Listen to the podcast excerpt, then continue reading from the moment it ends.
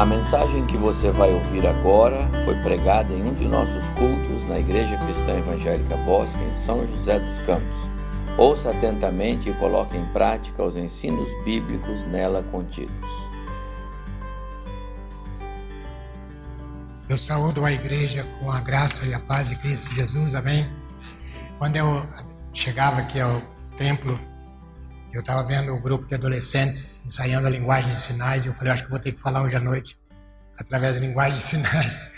Uh, aí eu comentei com minha irmã lá na porta, ela falou, precisa ver se a congregação vai entender. Uh, eu estou acometido de uma rinite muito séria, muito grave, desde sábado passado, domingo.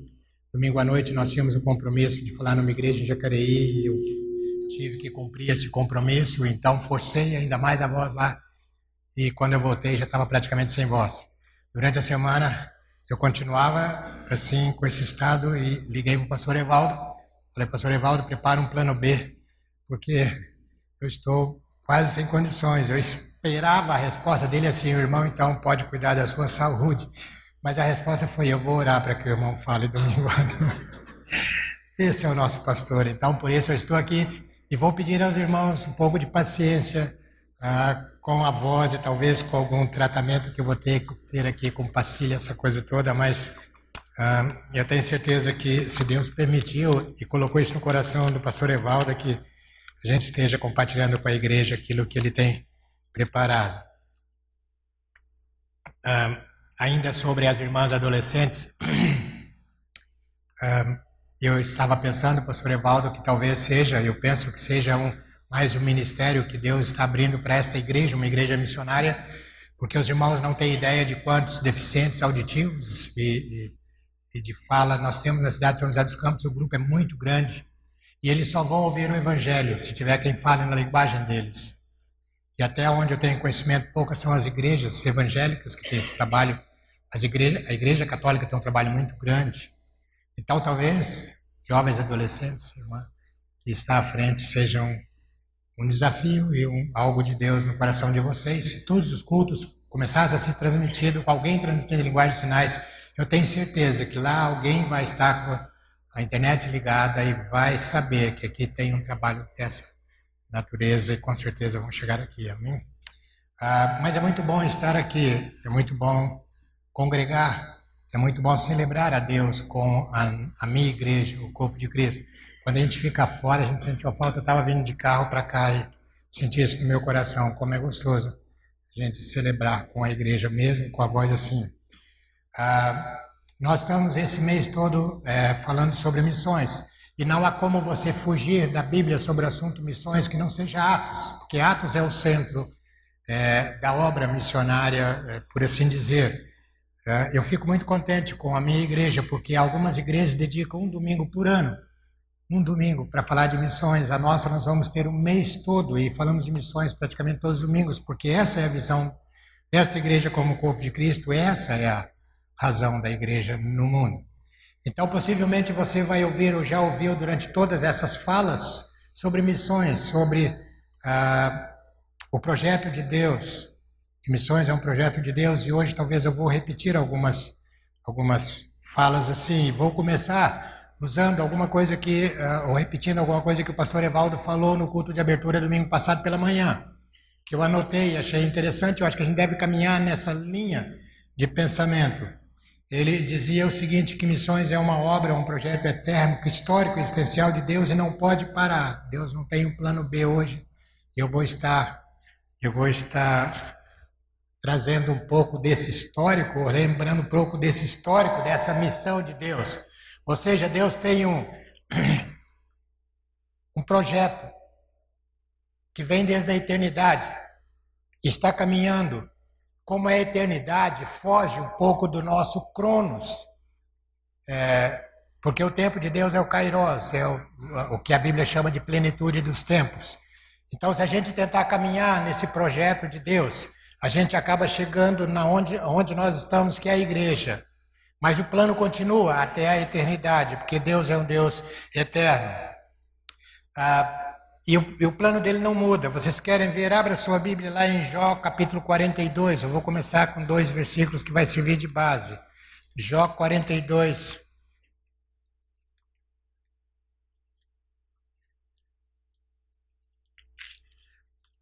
Texto de Jó 42. Jó, já no fim da experiência dele com Deus, ele reconhece assim: é, Então Jó respondeu ao Senhor: Sei que podes todas as coisas, nenhum dos teus planos pode ser frustrado. E ainda, você folheia mais a Bíblia e vai lá para Isaías, o profeta Isaías, lá no capítulo 46, ele diz o seguinte: no versículo 8 a 10, ele diz assim: Lembre-se disto, é Deus falando, gravem-no na mente, acolham no íntimo, ó rebeldes, lembre-se das coisas passadas, das coisas muito antigas. Eu sou Deus, e não há outro, nenhum outro. Eu sou Deus, e não há nenhum como eu. Desde o início faço conhecido o fim dos tempos remotos e o que ainda virá. Digo, meu propósito permanecerá em pé e farei tudo o que me agrada. Esses dois textos do Velho Testamento nos dão essa base de que há um plano, um projeto, um plano histórico, existencial de Deus para a humanidade que não muda, não vai mudar. Então, o pastor também disse domingo, e a gente vai repetir, ou tem repetido e vai repetir até o final, que missões para a igreja, o povo de Deus, não é uma opção, é uma ordem. É a razão dela estar aqui que vem desde a eternidade. E aí um pouco da história, passou pelo Éden, não é? quando Deus cria o casal, Adão e Eva. E o casal é, é, não cumpre ou não obedece a esse plano, o princípio desse plano que era de viver uma vida em comunhão com Deus. Quando eu é, pensava é, sobre o casal lá no Éden, a Bíblia não descreve quanto tempo eles viveram em comunhão com Deus antes de conhecer o pecado, porque a gente lê da impressão que foi na semana seguinte. Mas não, não sei quanto tempo. A Bíblia diz que Deus visitava o casal, quer dizer, o projeto de Deus estava acontecendo na vida daquele casal, que era qual? Por que, que Deus criou o homem? Para viver em comunhão com o homem. Aí depois de um certo tempo, a Bíblia não revela, Satanás vem e leva o homem a se desviar desse projeto, desse plano de Deus lá no Éden. Depois, em seguida, esse plano de Deus passa pelo dilúvio. Noé e a família é preservada, não é? Deus resolve então acabar com toda a raça da terra, mas como o plano dele não muda, não pode mudar, Deus então preserva uma família, a família de Noé. Mas os irmãos vão ver daqui a pouco, eu vou usar essa narrativa, é, daqui a pouco, mais, mais para frente, e os irmãos vão ver que esse povo oriundo da família de Noé também não dá sequência nesse projeto de Deus. Aí Deus então vai lá e chama Abraão para dar continuidade. Com a chamada de Abraão, então, Deus começa a organizar uma nação, a nação de Israel. E o propósito de Deus é que a nação de Israel então viria para ser, seria criado para ser luz para todos os povos, ou seja, para dar continuidade nesse projeto, nesse plano de Deus. Mas a nação de Israel também não cumpre esse projeto. E aí então, o plano de Deus tem que passar por onde? Pela cruz do Calvário. Aí, o que a Bíblia fala, a plenitude dos tempos. Desde lá do Éden, quando o, o casal é, foge ou, ou, ou, atrapalha, vamos dizer assim, esse projeto de Deus, Deus lá prometeu que chegaria a plenitude dos tempos, chegaria um momento em que esse plano de Deus iria criar mais é, é, significado para a humanidade. Então ele chega na cruz do Calvário, na vinda, no ministério, na morte e ressurreição de Jesus e aí no livro de Atos nós vamos ver que então o plano de Deus agora chega na igreja. Com o nascimento da igreja, corpo de Cristo na terra. Agora não mais a nação de Israel, agora a igreja.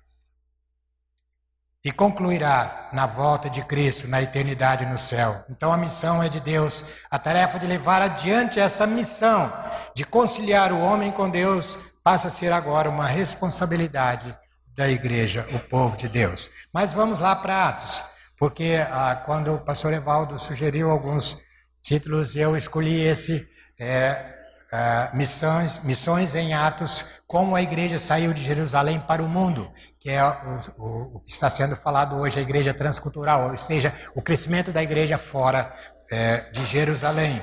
E aí eu coloquei uma, uma outra colocação, fiz uma outra colocação. Por que a igreja saiu de Jerusalém para o mundo? Quando a gente entende como e por que a igreja saiu de Jerusalém para o mundo, nós vamos focar então essa, missão transcultural da igreja, não só em Jerusalém, não só onde estamos.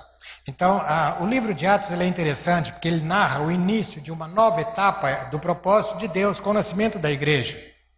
Nós vamos ver de Gênesis até Malaquias, Deus traçando a história através da nação de Israel, apontando para a vinda do Messias, conforme eu falei. Aí no Novo Testamento inicia com as narrativas dos evangelhos narrando o ministério de Jesus. Né? Você vê lá em Mateus, Marcos, Lucas e João, os evangelhos sinóticos. Quando chega em Atos, parece que dá um time, e aí Lucas começa a narrar o que? O nascimento da igreja. E se você for lá para o capítulo 1 de Atos, nós não vamos ler todos os textos, mas no capítulo 1, Atos diz que depois, no, no versículo 3, capítulo 1, depois do sofrimento de Jesus, ele apresentou-se a eles e deu-lhes muitas provas da sua ressurreição, de que ele estava vivo, apareceu por um período de 40 dias e por aí vai. É, o livro de Atos começa então a narrar essa, essa nova etapa, vamos dizer assim, do projeto de Deus. Ah, alguns teólogos é, é, dizem, eu li isso aqui em algum alguns comentaristas que a história da humanidade ela é separada pelo antes de Cristo e depois de Cristo. E alguns teólogos dizem que a, a missão, ah, para você entender bem a missão, é, tem a missão antes de Atos e a missão depois de Atos. Eu achei interessante essa essa colocação, porque a partir de Atos, se você olhar na sua Bíblia, você vai começar a ver a igreja fora das portas de Jerusalém, a igreja alcançando o mundo, e aí então o ministério de Paulo e Paulo escrevendo as igrejas, aí vai até o Apocalipse. Mas muito bem, vamos ver então como a igreja saiu de Jerusalém para o mundo. Por que a igreja saiu de Jerusalém? Eu coloco o seguinte: quando o povo de Deus se afasta do seu propósito, Deus intervém, porque o seu plano não muda alguns episódios narrados na Bíblia que nos ajudam a entender esse agir de Deus, quer como povo e quer como indivíduo. Por exemplo, como indivíduo, lembro de Jonas? Deus havia chamado Jonas, o profeta Jonas, e disse para Jonas o quê? Que ele deveria sair e pregar em Nínive. Esse era o projeto de Deus. Mas Jonas muda o projeto dele, não de Deus, e toma um barco e vai para outra cidade. O que, que Deus faz? Deus intervém. E um grande peixe então engole Jonas e traz Jonas para o centro do propósito de Deus. Mas o episódio que eu quero também é, refletir um pouco sobre ele, você vai lá para Gênesis no capítulo 11, primeiro livro da Bíblia. Gênesis no capítulo 11. Ah, nós conhecemos esse, essa narrativa como a Torre de Babel, quando na realidade é a cidade de Babel. E aí nós vamos ver é, nessa narrativa que há mais ou menos é, 300 anos havia se passado do dilúvio. Esses povos que você vai ler nessa narrativa são os descendentes de Noé. E aí no capítulo 9 de, de Gênesis, no capítulo 9, no versículo de 1 a 7, diz assim: Deus abençoou Noé e seus filhos, dizendo-lhes: Sejam férteis, multipliquem-se e encham a terra. Qual era o propósito de Deus para esse povo? Que foi uh, uh, salvo do dilúvio e agora passou a ser o povo de Deus habitando na terra, que eles deveriam ser férteis, multiplicarem-se e encherem a terra, irem pela terra. Lá no versículo 7, Deus repete: Mas vocês sejam férteis e multipliquem-se, espalhem-se pela terra e proliferem nela. Esse era o propósito de Deus. Mas qual o propósito do povo? Olha lá para Gênesis capítulo 11, 4. O povo, assim como é, Jonas fez, o povo tenta mudar o propósito de Deus. É, aí eles, diz a narrativa do capítulo 11, no mundo todo havia apenas uma língua, um só modo de falar o mundo todo da época. E saindo os homens do Oriente, encontraram-se em uma planície de Sinear e ali fixaram. E disseram uns aos outros: Vamos fazer tijolos e queimá-los. Usavam tijolos em lugar de pedras e piche em lugar de argamassa. Depois disseram, versículo 4: Vamos construir uma cidade com uma torre que alcance os céus. Assim nosso nome será famoso e não seremos espalhados pela terra. O propósito de Deus é que eles se espalhassem pela terra. Mas o propósito deles de Deus para eles, mas o propósito deles era não se espalharem pela terra. Aí Deus intervém, Deus desce e acaba com o projeto do povo. E aqui já me chama a atenção, quando o povo de Deus tenta se desviar do projeto, Deus intervém. E de alguma forma sobrenatural, Deus age. E aqui o que acontece? Deus confunde as línguas. Eu fiquei imaginando ali um grupo grande de pessoas, né? Era uma cidade. A Bíblia não descreve a quantidade, mas por ser uma cidade, um grupo grande, de repente cada um falar uma língua diferente. Aí obrigatoriamente eles tiveram que fazer o quê? Sair. E se você continuar lendo, vai ver que o texto disse que eles então saíram para ocupar a terra como Deus havia dito. Quando Deus intervém eu gostaria de convidar você a pensar em duas possibilidades para essa intervenção de Deus, então. Quando o projeto, primeira possibilidade, quando o projeto do povo é produto de um afastamento histórico existencial da missão de Deus. Parar para construir uma cidade, serem famosos e não se espalharem pela terra não era uma obra espiritual, não era a proposta de Deus, não era a vontade de Deus. Era produto de um afastamento, eu chamo aqui de histórico existencial, e nós estamos chamando assim, da missão de Deus para o povo, para a humanidade. O povo estava se afastando desse propósito de Deus. O que o povo queria? Viver para si mesmo. E essa, eu penso que tem que ser a preocupação da igreja de Deus hoje, não viver para si mesma. Autopreservação. Isso era uma desobediência. A, o projeto de Deus não é que a igreja viva para si mesma, mas ela viva cumprindo o propósito dele. A segunda possibilidade, então, a primeira é quando o projeto do povo é produto de um afastamento histórico existencial da missão de Deus. A segunda possibilidade é quando a decisão do povo é consequência do estreitamento da cosmovisão do povo de Deus. Nós cantamos um cântico agora há pouco que fala: ó Deus, dá-me visão. Que às vezes, como povo de Deus, nós perdemos ou estreitamos essa cosmovisão de que Deus está olhando o mundo. E quando isso acontece, Deus intervém. A visão de mundo daquele povo se estreitou e passaram a ver somente a si mesmos. Quando é que o povo resolve parar. Quando eles chegam ali numa região chamada Betel, que mais tarde se transforma em, na Babilônia, e aí os irmãos conhecem a história de Babilônia, um lugar de boa água, terra fértil, mais de 300 anos seguindo pelo deserto, agora descobriram um lugar agradável e decidem parar ali. Mas parar ali, construir uma cidade não era projeto de Deus. Vamos voltar agora então para o episódio de Atos. E, te, e tentarmos descobrir que, que aconteceu com a igreja de Jerusalém. E por quê? Como ah, é, o, é o título da minha, da minha fala nesta noite. Como a igreja de Jerusalém sai de Jerusalém para o mundo. Atos 1, de 1 a 8. É, os irmãos vão, olham a narrativa, mas eu vou me ater no versículo 8. Jesus está dizendo, eles perguntam para Jesus quando seria o tempo dele estabelecer o reino. Jesus fala que não, não competia saber. Mas Jesus, no, no versículo é, 8, ele diz assim: Mas vocês receberão poder quando o Espírito Santo descer sobre vocês, e serão minhas testemunhas em Jerusalém, em toda a Judéia e Samaria e até os confins da terra. É, não seria estanque, momentos estanques, mas momentos contínuos, sendo testemunho em Jerusalém, mas também em Samaria, mas também em Judéia e também até os confins da terra. Permanecer em Jerusalém até que recebesse o Espírito Santo, depois deveriam seguir também para Judéia, Samaria, confins da terra ou até o mundo todo. O propósito eterno de Deus é o evangelho todo para toda a igreja em todo o mundo. A igreja insiste em permanecer em Jerusalém. Nós não sabemos quanto tempo a igreja permaneceu ali, mas chegou um tempo em que Deus teve que intervir, porque não era o projeto dele que a igreja permanecesse ali somente. A vida da igreja em Jerusalém não estava errada. Se os irmãos é, lerem, vão ver que eles estavam desenvolvendo a atividade como igreja. Estavam ensinando, estavam tendo comunhão de casa em casa, e Deus ia acrescentando aqueles que iam sendo salvos. Estão entendendo? O que eles estavam fazendo em Jerusalém não estava errado.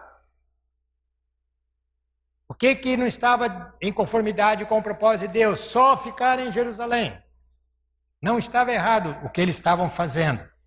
Mas aí o que acontece? Eles deveriam eh, eh, continuar em Jerusalém aguardando a presença do Espírito Santo de Deus, para que, através ou pelo poder do Espírito Santo, então, aí eles caminhariam é, para dar continuidade ao plano. A igreja só poderia realizar a tarefa de levar o Evangelho para todo mundo depois de receber o poder do Espírito Santo de Deus.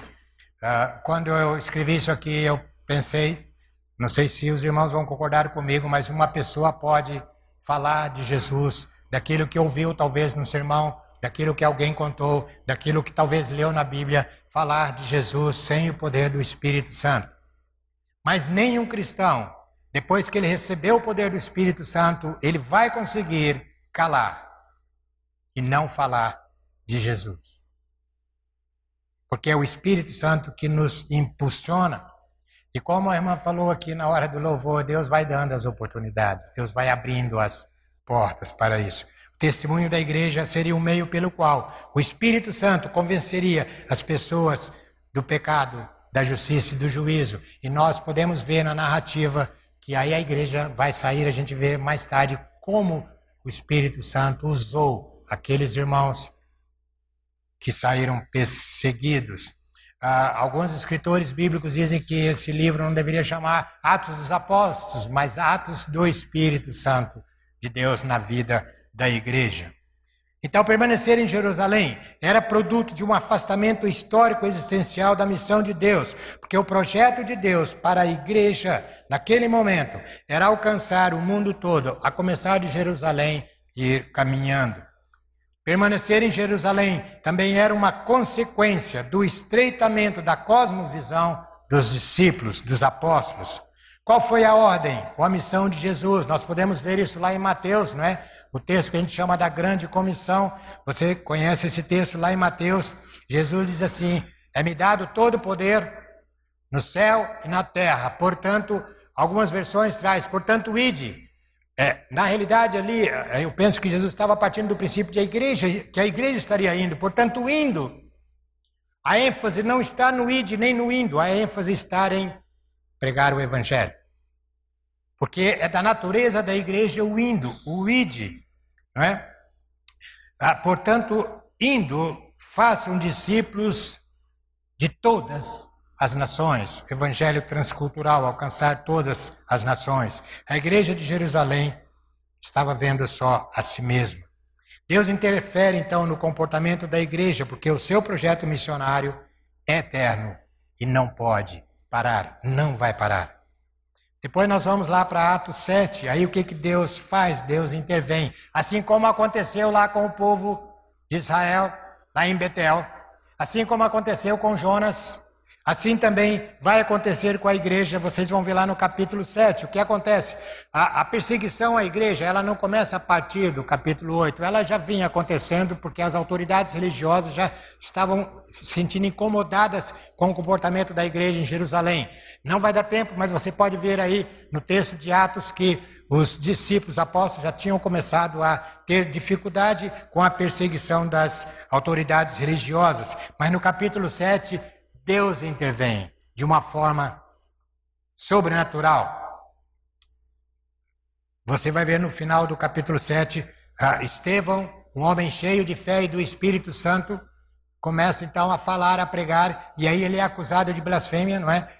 E aí as autoridades dão um tempo para ele se desculpar, é interessante, diferente de nós.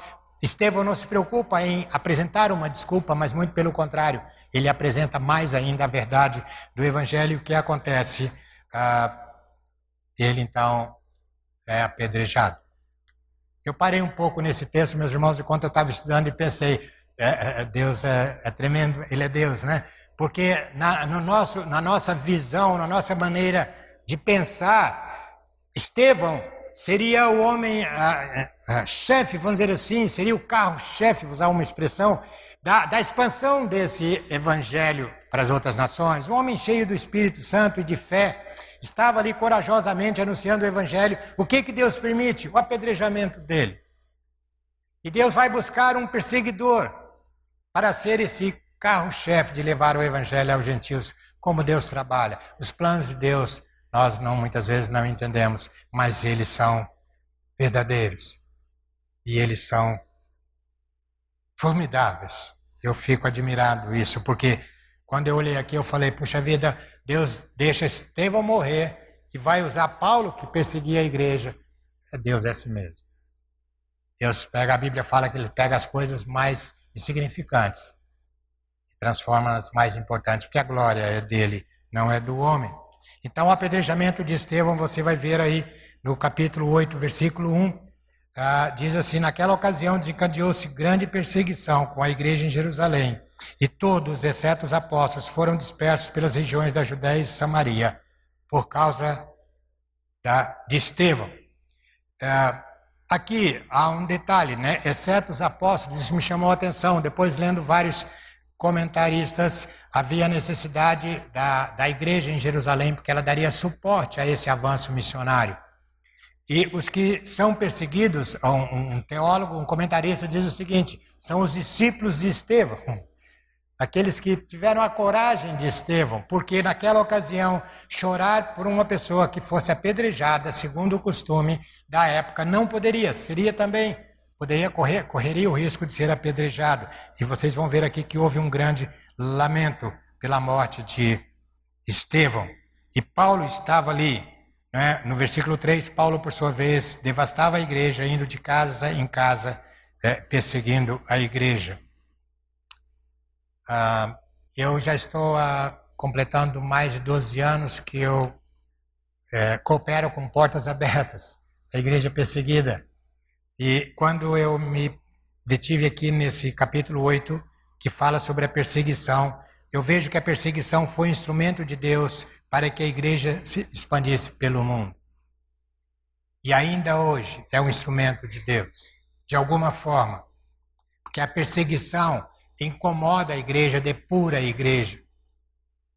E leva a igreja a entender essa esse papel histórico dela no mundo e essa cosmovisão de Deus no mundo. E aí no capítulo 4, como eu li, li diz o seguinte: os que foram dispersos pregavam a palavra por onde quer que fossem. Por onde eles passavam, eles iam anunciando a palavra e o Espírito Santo ia conduzindo, ia conduzindo as pessoas a Cristo. Aí nós vamos lá para o capítulo 11, no versículo 19. Aí a igreja começa então a caminhar. Ela sai de Jerusalém. Ela não fecha as portas em Jerusalém, mas ela entende que ela teria que ir para Judéia, Samaria e até os confins da terra. E ela sai de Jerusalém e começa a caminhar. No capítulo 11, versículo 19, ah, antes, um, um parênteses, um detalhe a igreja de Jerusalém encontrava muita dificuldade de entender esse propósito de Deus e que o evangelho teria que chegar até os gentios. Essa foi uma grande dificuldade. Estudando aqui o texto e alguns artigos, os irmãos poderão perceber isso. Ah, tanto que Pedro é muito resistente a esse processo de Deus. Deus tem que trabalhar muito isso, teve que trabalhar muito isso com Pedro. Ah, então, no capítulo 11, versículo 19, diz assim: Os que tinham sido dispersos por causa da perseguição desencadeada com a morte de Estevão, chegaram aonde? A Fenícia, Chipre e até Antioquia, anunciando a mensagem apenas aos judeus. A grande dificuldade do povo de Deus é entender de que a missão de Deus é para todos os povos, é transcultural não tem barreira. E eles continuavam com essa dificuldade. Mas a igreja caminha. É interessante que lá no versículo 26, não é? Ah, no, perdão, ainda no 22, notícia desse fato, ou seja, de que a igreja tinha chegado ali, Antioquia che, eh, chegou em Jerusalém. ah, passaram um WhatsApp para Jerusalém dizendo: Olha, o evangelho chegou aqui em Antioquia, o que, que a gente vai fazer aí? O que acontece? Aí eles chamam Barnabé e manda que Barnabé vá até lá. E Barnabé então chama quem? Paulo. Eu, eu pulei a conversão de Saulo por causa do tempo, mas é interessante ver que Deus trabalhou com ah, Saulo, escolhe Saulo. Aqui uma coisa que é, a gente precisa entender, que não é que antes era Saulo e depois passei a ser Paulo, não, é o mesmo. É que Saulo é o nome é, dele em grego e Paulo é o nome dele na língua romana. Então é o mesmo. Deus é, Cristo, Jesus se encontra com Saulo, então Saulo é, é transformado e se torna no grande é, evangelista. E Barnabé vai lá, né? voltando agora para o 22, é, 22 chega até Jerusalém e eles enviam Barnabé. Aí no 25, então Barnabé foi a Tarso procurar Saulo. E quando o encontrou, levou para Antioquia. Anota isso aí na sua mente, onde você está anotando, chegou a Antioquia. Assim, durante um ano inteiro, Barnabé e Saulo se reuniram com a igreja e ensinaram a muitos. E aí o que acontece? Em Antioquia, os discípulos são pela primeira vez chamados de quê? Pequenos cristos. É interessante que em Antioquia eles passam a ser vistos como pequenos cristos. A palavra cristão no grego tem esse significado. O reflexo da pessoa de Jesus Cristo. Então, é interessante que Lucas faz questão de anotar aí que é lá em Antioquia que eles são chamados pela primeira vez de cristãos. Ah,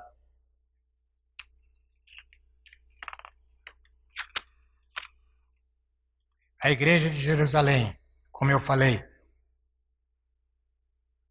ela continuava relutando com o evangelho para que o evangelho deveria alcançar os gentios. A igreja de Antioquia avança até alcançar a Europa e os confins da terra. A igreja é, de Antioquia, ela praticamente é uma base do ministério de Paulo e é, vocês vão verificar depois, podem verificar depois a extensão do ministério de Paulo. Uh, eu penso que se Deus não tivesse interagido na igreja lá em Jerusalém, talvez seria muito difícil que nós hoje estivéssemos reunidos aqui, como igreja de Cristo. Eu penso que talvez seria muito difícil o evangelho ter chegado aqui, se não fosse a intervenção de Deus. Assim como eu tenho acompanhado os acontecimentos nos países perseguidos e a intervenção de Deus de forma sobrenatural tem feito com que o evangelho chegue até a esses povos ah, através da perseguição. Então a igreja de Jerusalém desaparece. A igreja de Antioquia se torna uma igreja missionária, mãe de todas as igrejas. A igreja que não se ocupa com missões pode até ter um período de crescimento mas provavelmente vai desaparecer. É só uma questão de tempo. A prova de que estamos com a visão correta de Deus e cumprindo a missão dele está muitas vezes no desconforto que isso pode nos causar e na perseguição. Porque a missão de reconciliar o homem é de Deus, mas hoje a tarefa é da igreja. Eu não sei o que os irmãos, as irmãs pensam, mas eu concluo porque a Bíblia não mostra isso, que Deus não terá outro plano. E a igreja. Missões para a igreja não é uma opção, é uma ordem. Ao mesmo tempo que é um grande privilégio nosso, como Igreja de Cristo, dedicarmos um mês falando e pensando em missões e refletindo sobre missões durante todos os nossos, nossos encontros, nossos estudos, também é maior a responsabilidade. Porque ninguém que faz parte desse corpo de Cristo poderá, dizer: Eu não sabia que eu tinha que fazer a obra missionária. A vida da igreja não pode ser produto de um afastamento histórico e existencial da missão de Deus. O comportamento da igreja não estou falando só da nossa, estou falando da igreja de Cristo. não pode ser consequência do seu estreitamento da cosmovisão de Deus. Não podemos estreitar nossa cosmovisão, mas entender que o campo missionário, como a irmã falou aqui, começa onde estamos e vai ou termina até onde Deus nos levar. Eu tenho para mim que Nidovaldo e Elaine jamais imaginaram que um dia estariam lá em Moçambique. Eu tenho conversado com a Malu, ela diz, disse várias vezes que jamais imaginava que um dia ela teria que sair de Curitiba ir para o Nepal, Mongólia e aquelas regiões. Porque o campo missionário começa onde você está e termina até onde Deus pode te levar. Eu termino dizendo que, como igreja missionária, não podemos falhar a fala do irmão da, do, da nossa responsabilidade de levar o Evangelho todo para todos os povos, em todos os lugares da terra. Porque se falharmos, a obra continuará. Deus usará outra igreja. Amém.